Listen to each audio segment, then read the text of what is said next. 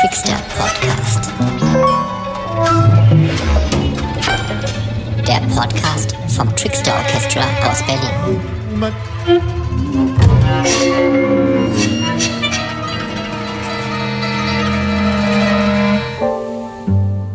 Welcome to all our listeners. Here's the Trickster podcast. I'm Philip Geisler. I work as a dramaturg and manager for the Trickster Orchestra, and I'm truly happy to talk with an amazing scholar of Islamic art and culture today, who is a good friend, who has offered her advice to the orchestra many times, and who also happens to be my dissertation supervisor, Professor Dr. Wendy Shaw. Welcome, Wendy. Thank you very much for inviting me, Philip. Uh, Wendy's research, and I'm going to introduce you a little bit, um, focuses on post colonial art historiography and decolonial art history of the Islamic world and the modern Middle East. She's working at the intersection between art history, intellectual history, and critical theory, and has worked in positions as a professor in Istanbul, Bern, and Berlin. And we're talking with each other today because Wendy's research evolves around many themes that also impact our work in the Trickster Orchestra. Things like Islamic poetry, decolonization, Middle Eastern music traditions, and also dynamic instead of static preservation of tradition. Two years ago, Wendy published a book called What is Islamic Art Between Religion and Perception.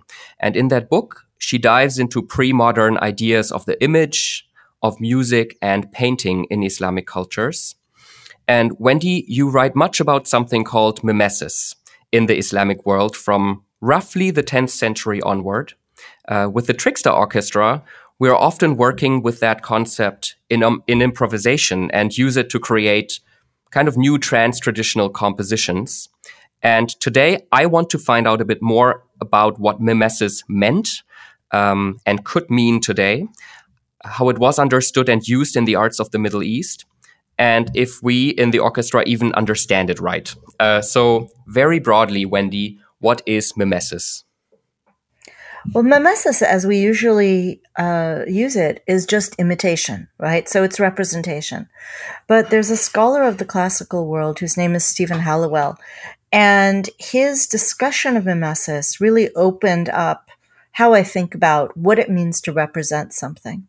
So he starts off this discussion by saying that the history of mimesis is the record of a set of debates. I'm just going to pause for a second because the second we say that, the history of representation is up for debate. And that's something that automatically opens us up to saying, okay, I thought I knew what representation was, and apparently it could be something else. So, what do we think when we say representation, right? we think that there is a picture, right?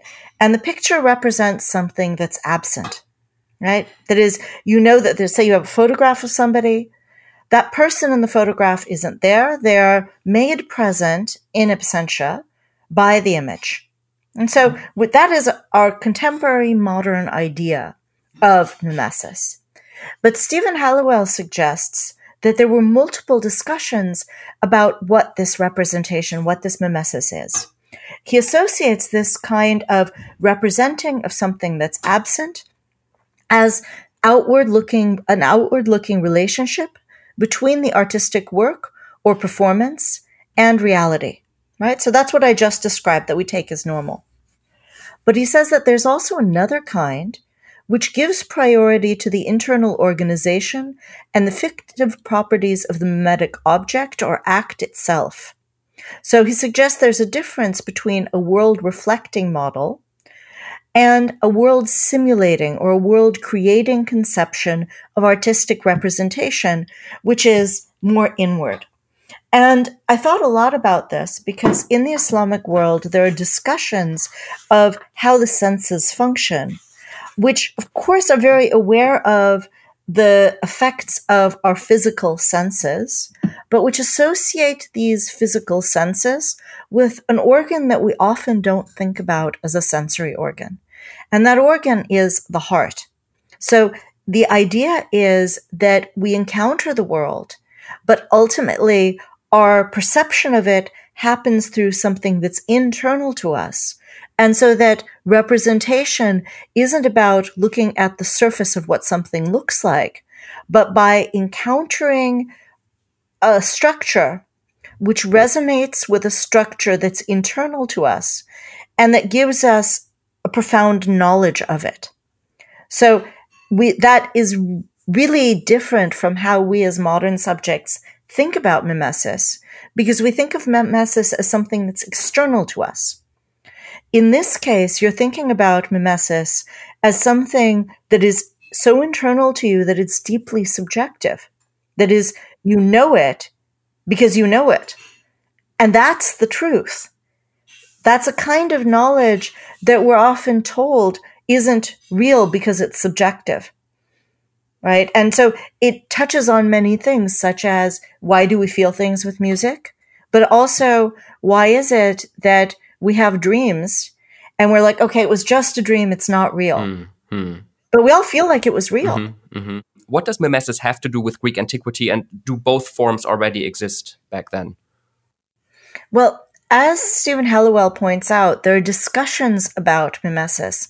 And in my book, I talk about one of these discussions, which is a debate, a competition actually, between two artists whose names are Zeuxis and Parrhasius.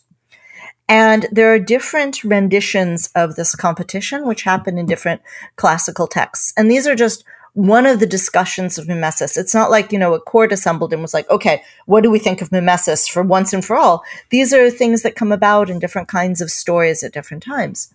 What happens is in modern Europe, that story got reduced to one version of the story. When you look at multiple versions of the story, the best act of representation keeps shifting. And so there's a relationship with antiquity in which there are discussions about uh, mimesis, and some of these discussions were perpetuated in Islamic contexts, which gained a lot of their structure through the translation and transmission of Platonic ideas. And part of this, a different part of it, was taken up in the discussions of representation in modern Europe. Mm-hmm. And so while both cultures engage with this Platon- Platonic tradition, different aspects were treated as more central. So, one of the things that I talk about in my book is there are many figural images in the Islamic world, including images of the Prophet, including um, images of all the prophets, including Jesus, including the Virgin Mary, and so on. However, these are not conceived as the most important type of representation. Especially in the early period, there were no debates about the use of images, but there were extensive debates about the use of music because music was understood because it represents so profoundly. It was understood as something that affected the soul and that could, on the one hand, lead to immense distraction and lead people to sin through fornication and through gambling and drinking, the kinds of things one does when one's transported by music. But on the other hand, because it was able to affect the soul directly through this inward type of mimesis, it was understood as a useful transitional uh, practice to introduce people to theological truth or truth with a capital T. And there are very similar discussions about how geometry functions. And so, one of the things I argue is that by focusing so much on the centrality of the figural image, which is, of course, extremely central in the Christian tradition, one has tended not to understand how these other forms of representation, specifically music and the ways in which geometry structure both the built environment and surfaces and nature, hmm. how these were conceived as being part of the training of the soul to represent the divine. Hmm. Okay, so um, to um, to sum up a little bit uh, what mimesis is uh, again.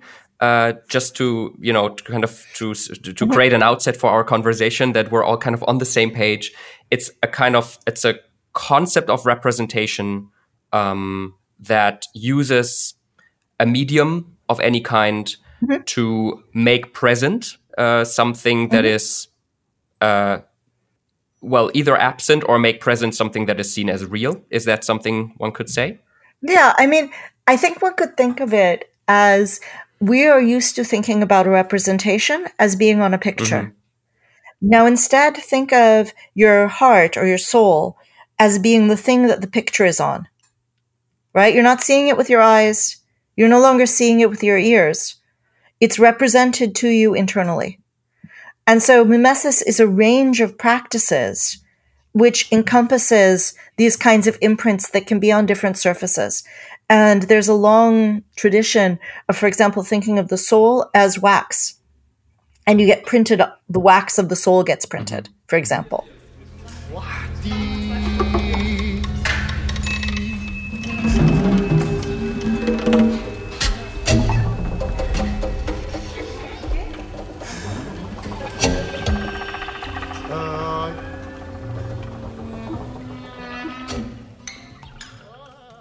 Is there a specific Middle Eastern and Islamic form of mimesis? I mean, that would be hard to say because it's a set of debates, and at times there are philosophers who talk about it. So, you know, I could read you this quotation from Al Farabi, who talks about these kinds of imaginings, but I wouldn't say that every single person goes back and says, okay, this is my liturgy.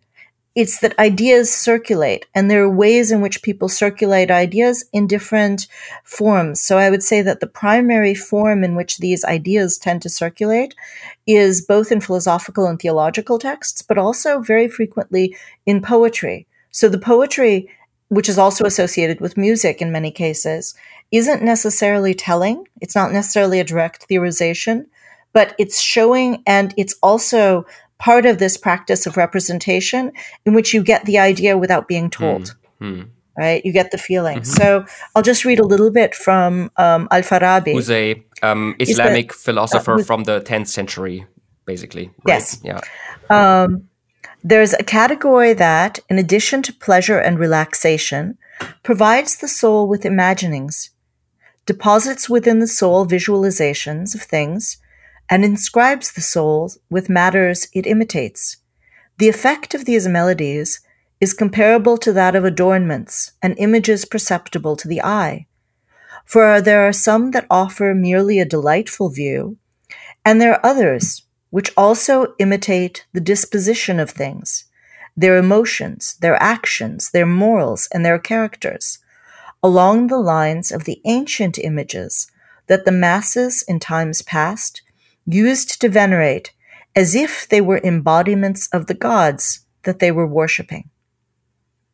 So you here you have music. It's really interesting if you think about idolatry because you can't worship a sound because the sound is not physically present. So in a way, by associating this presence with something that enters into you, you have the, the you have the focus that is enabled through idolatry without the idol. Mm-hmm. So um, to get that right, mimesis in pre-modern Islamic cultures is that is it kind of the same as imitation, or is it much more? Because I think colloquially mm. and you know, kind of in kind of a popular discourse, we always think, and you mentioned this in the beginning, we think of mimesis as imitation. Mm-hmm. What is imitation? I mean, it depends what aspect of something you're imitating. That is, if you think about it as a set of debates, it could be directly imitating the sound of something, or it could be imitating or replicating or resonating with the effect of something or the structure of something. That is, it's a set of internalizations. And so, what is the level on which you're imitating? And my proposition is that we are so geared towards the visual and we're so geared towards the literal that we tend not to think about how representation can take place on a level that's emotional or structural. One of the things that's happened with the increased rationalism of the modern world is that this set of debates that made up what is representation became narrower. And that's true in Europe as it is in the Islamic world. What does mimesis have to do with Islamic music? When you learn about music in the Islamic world, and I will, I need to make a little bit of a differentiation, which is that there are de- a lot of debates about whether music is permissible. And these focus on, as I said, that music can be a distraction and that the ultimate sound which really represents and brings present the divine is the Quran itself, which is a recitation of the divine voice. So when a reciter or when a person recites the Quran, they are reenacting the voice of the angel Gabriel as it gave the language of the divine to the Prophet Muhammad. For Muslims, the Quran is the direct word of God. And since it needs to have a physicalized vehicle, it is believed that the Prophet Muhammad heard the voice of God as articulated through the angel Gabriel, the same angel that does the annunciation with the Virgin Mary. He's the sort of announcing angel, right? And um, because it's part of the same tradition.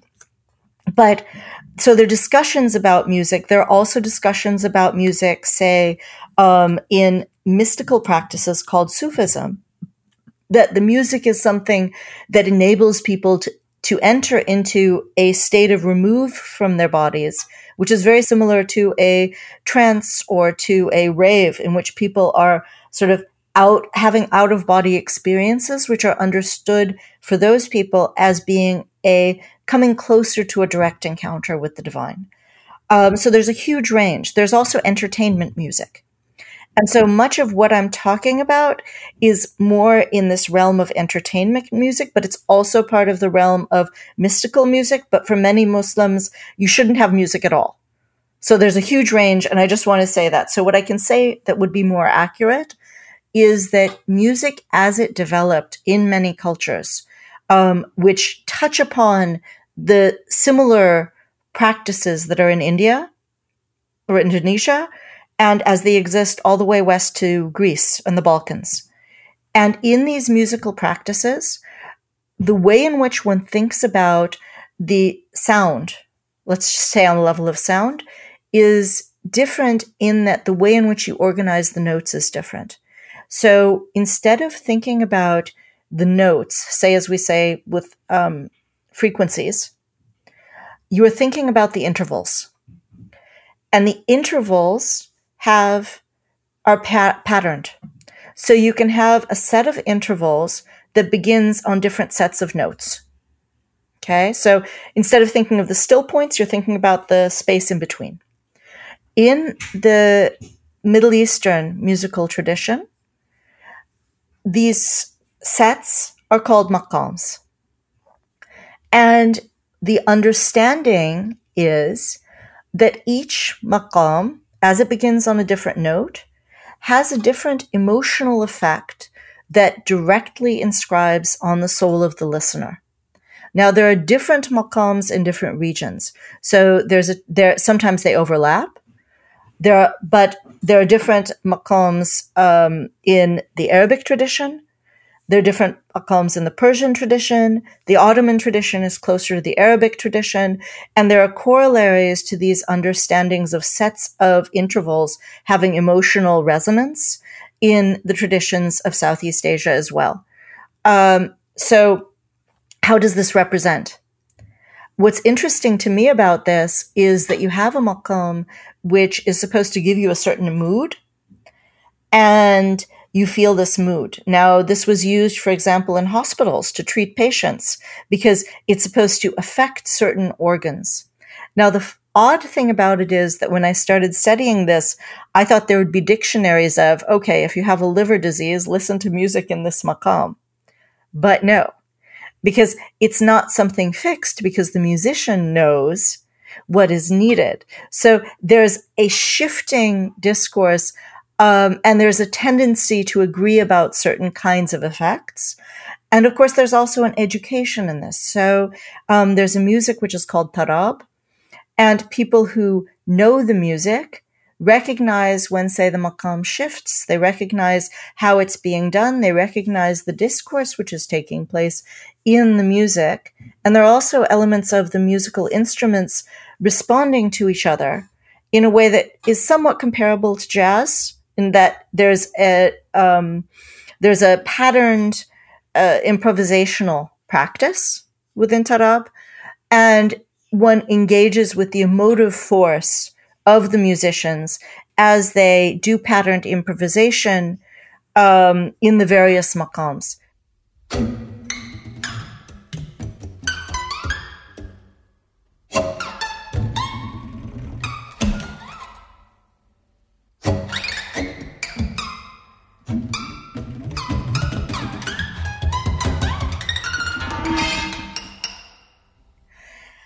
And as the star watcher took his place in the cask and followed the traces of the spheres and the ways of the stars, he made a model of the sound of the harmonies that he found there. As he discovered the proportions for each sound on his lute, he began in his hiding place to weave the lute. For singing, he laid the leather over the gourd and unharnessed the strings and after he had rubbed the gazelle's skin with musk, he brought wet sound out of the dry wood. And so, from his imagination and drafts, did he create a form of organ. Plato had discovered a music that nobody other than him knew. From dry wood, he elicits sounds that attract the spheres with their moisture. When he moves his finger in one mode, all the animals fall immediately asleep. When he plays another mode, he brings them from sleep to wakefulness.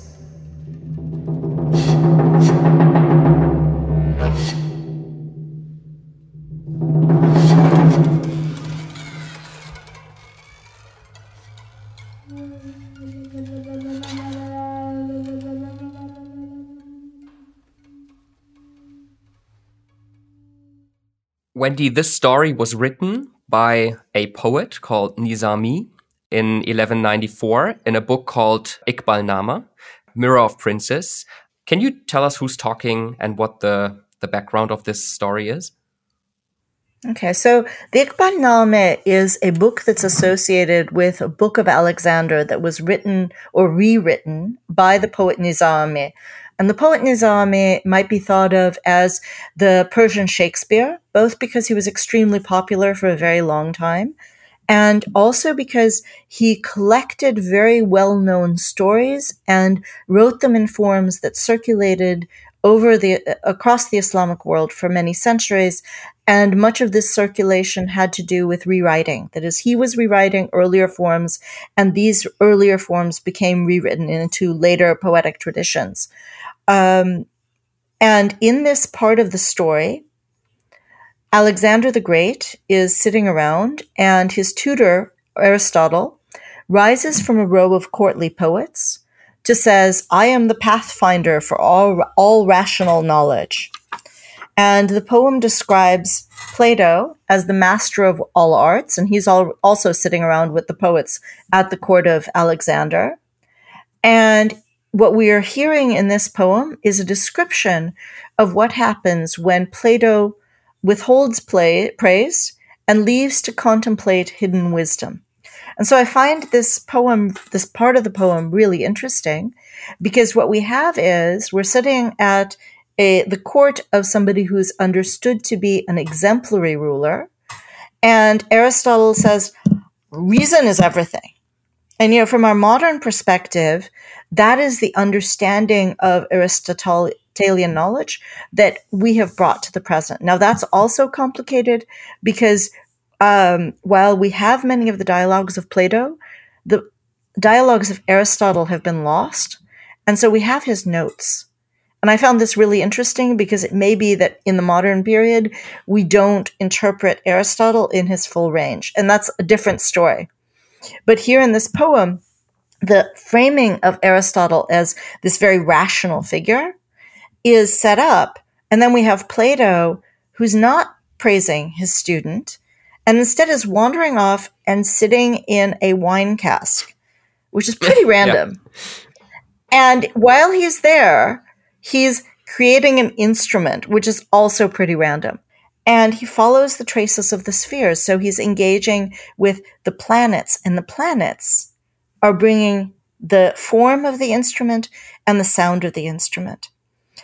That instrument is made of various different kinds of uh, materials, including something for scent, right? Musk. And so we're not just thinking of sound, we're also thinking about scent, which is something which is so intimate to us as individuals. Then finally, we have wet and dry. Um, and finally, he says he moves his fingers in one mode, and all the animals fall immediately asleep. this idea of communing with animals is really important because there's an understanding that animals are possessed of the exact same kind of souls as humans, for one thing. And so the animals are experiencing what humans also experience. And this is tied to the Orphic mm-hmm. tradition, mm-hmm. both of Platonism and it's continuing that Orphic mm-hmm. tradition, because Orpheus plays music and puts the animals to sleep, right? And in another mode, he brings them from sleep to wakefulness. So this playing of music and that engages with our bodies, you know, it's something very familiar to us from, say, the idea of lullabies. Mm. But here it's also making a claim on mimesis in yeah. that by playing particular sounds, yeah. Plato is representing the stars and is also that sound of the stars is resonating with our internal structure that is making us lose our consciousness and be transported. Hmm. Hmm. Um, that that was going to be my question: what that story tells us about mimesis, and also maybe about the function of music in the 12th century. In Islam, it is understood that there is a path, which is the righteous path, which is defined by the Quran and by the sayings of the Prophet. So the Quran, as I mentioned before, is a set of divine recitations, and these are partially uh, used in order to de- derive the law, which is a discursive practice. So that means that it's always in discussion, but only about 500 verses of the Quran out of, I don't remember how many, over 3,000, are actually used for the law. However, the entire sound of the Quran is divine and it's supposed to give people an internalized sense of recognition of the divine. So that's not a musical practice, it's chanting, it's cantillation. Now, there's a, another practice which has been part of Islam's visionary side basically since its beginning, which is the idea that the Prophet, as a completely normal human being, was able to have a divine encounter with God. And since he is the exemplar of all of humanity, then anybody theoretically can open themselves to a divine encounter without actually being chosen as a prophet. So the question is, how do you do that? And there are different traditions of this. Initially, there were people who let go of the world and they opened themselves to this divine encounter. The reason I'm mentioning this is that in the 12th century, these people who were opening themselves started to be recognized as sheikhs, as gurus, and their followers would establish brotherhoods um, who would follow the particular path of a particular leader.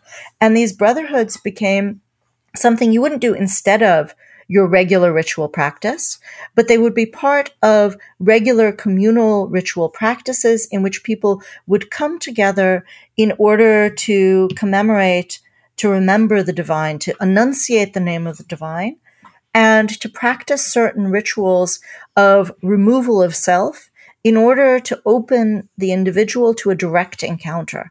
And that direct encounter is used, is known as Sufism. And there are several groups particularly the Mevlevis, who are known as whirling dervishes in the West, who engage in rituals that have to do with audition, sama, and also ritualized movement in relation to a musical tradition that developed around this. Uh, uh, what's the word I'm looking for? This movement away from self. There's also a very, very famous tradition in India known as the Qawwali tradition, which comes from the Chishti order, of Sufis. And these practices which are engaged in music developed into very rich musical practices. Those are separate from the entertainment practices, but they also use um, the same hmm. maqams. Mm. Uh, they also are the same maqams, by the way, which are used by Christians and Jews mm-hmm. in the mm-hmm. region. So, if mimesis is about representing reality through any kind of media, can you explain again how a non-visual, immaterial, um, maybe even non-semantic thing. At least I think a lot of people think of music as non-semantic uh, today. Can represent something.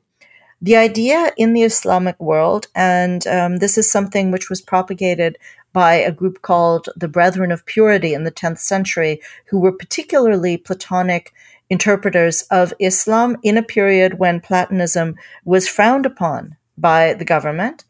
Um, they conceive of the divine as being everywhere. That is, the, the divine is the creation. There's a continuity between the creative world, which is us, which is nature, which is everything that we as humans are enabled to do happens through divine grace. And so uh, the when music represents, it's not making something absent present, it's enhancing the resonance between the things that are created that they you come into recognition. And so you come to recognize the divine in a structure that rec- that resonates with your soul. Mm-hmm.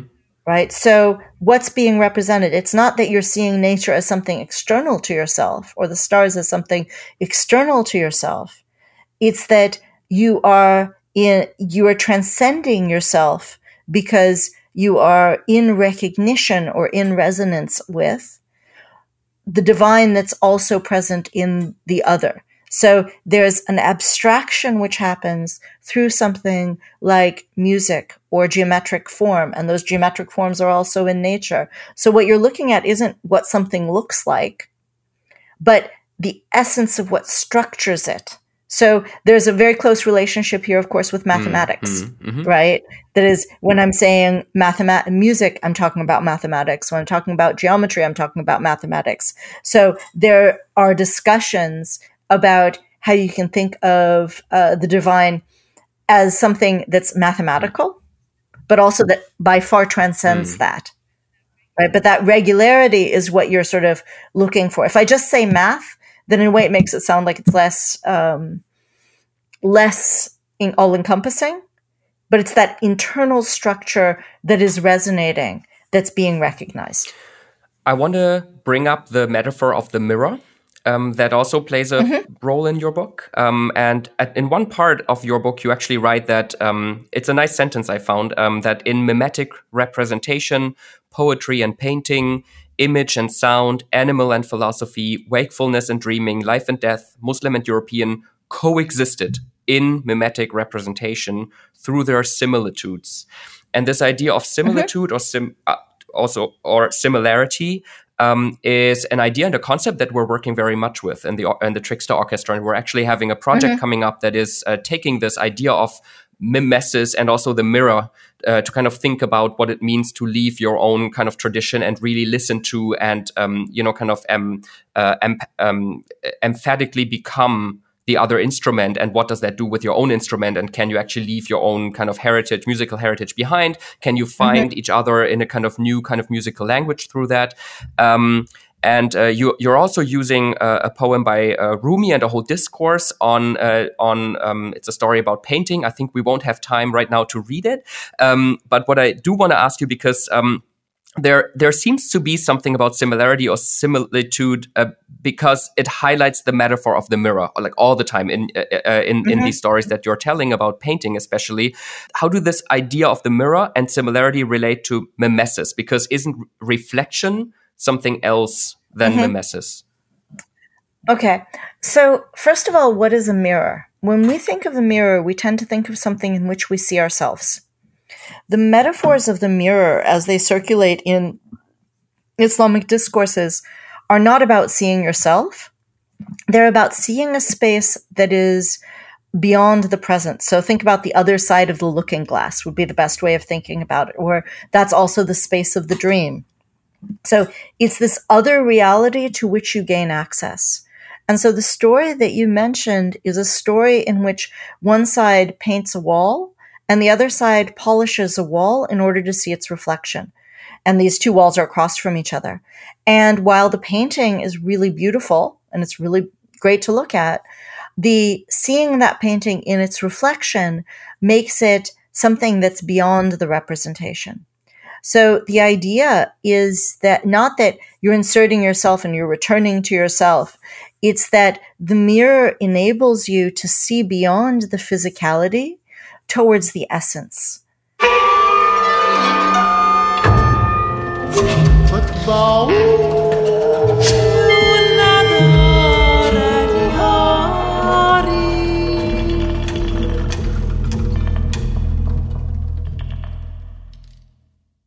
I would like to come back to the Trickster Orchestra again because, um, and I already just briefly mentioned it. What we're doing is we bring people from very different backgrounds um, together with the goal of overcoming artificial separations of musical cultures in the contemporary music scenes, of musical genres.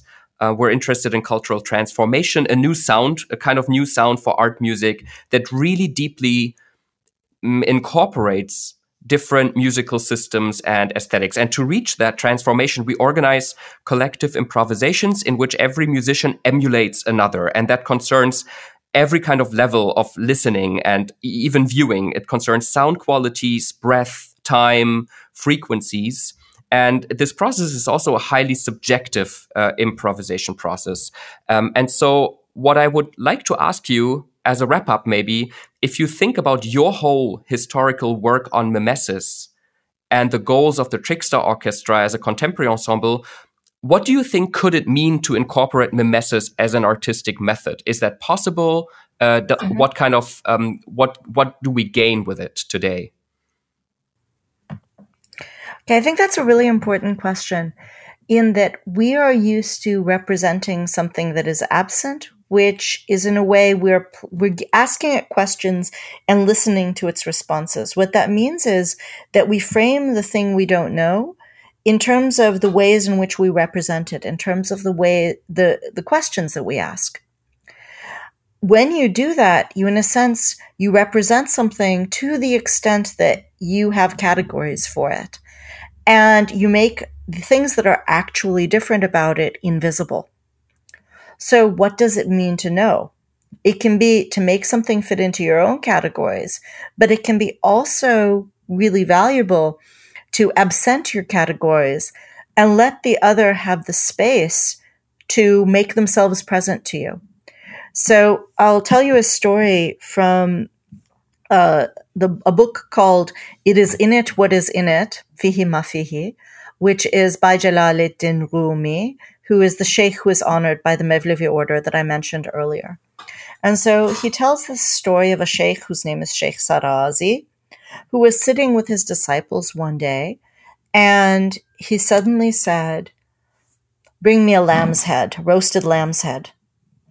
And his disciples said, How did you know that's what I wanted? And Sheikh Sarazi says, For the past 16 years, I have voided myself of all desire, so that when I feel desire, I know that it is from somebody nearby. Right? So, this discipline of absenting yourself is difficult because what are you when you are not yourself? Right? That's the training. So, what is the equivalent of that um, for a non religious exactly. setting? The equivalent of that is to do your best to immerse yourself in whatever articulates the voice of the other. So, for my decolonial practice, what that has been is to try to think about what framings are used in the Islamic world. I'm not trying to ask questions about art history from where I'm coming from. I'm trying to read this poetry and say, okay, what is there about senses that is in this poetry? So what you're describing the Trickster Orchestra is doing is not saying, how should I use my instrument? What notes do I produce? What fingerings do I practice? Instead, what they sound like they're doing is they're taking, developing a practice through which they can become void of their own habits in the encounter with another instrument, with another notation, with another way of movement with another physical, physical and way of knowing i think right and w- ways of knowing yeah. yeah and also maybe ways yes. of practicing yes. ways of encounter there's a huge difference of encounter um, when you learn by listening to another performer as opposed to learning through notation wendy thank you very much for taking time to talk with me today I think what your research and your ideas really offer, I mean, to me personally, but also for our orchestra, um, is not only you know, kind of gaining knowledge about the past um, and non-European, non-Eurocentric ways of understanding the world, of understanding music, etc. I also think what's really, really helpful for us, and I think that this podcast episode is kind of adding to that, is um, is kind of gaining metaphors to think about your own work. For me, that helps a lot to kind of rethink musical processes and also collective improvisation processes as we're trying to create a kind, a kind of trans traditional, um, ambiguous way of art music. So um, thank you very much for joining and uh, visiting us in the Trickster podcast. Thank you very much for inviting me. It's been fun talking to you. And I also want to invite you all, if you're in Berlin, um, there's going to be the Trickster Orchestra's next big project. It's actually an audio visual project called Mimesis Nothing is Alien Between Us, which will take place on November 5th at Jazz Fest Berlin at uh, the Silent Green in Berlin. So maybe we'll see each other there. Thank you all for joining us and goodbye.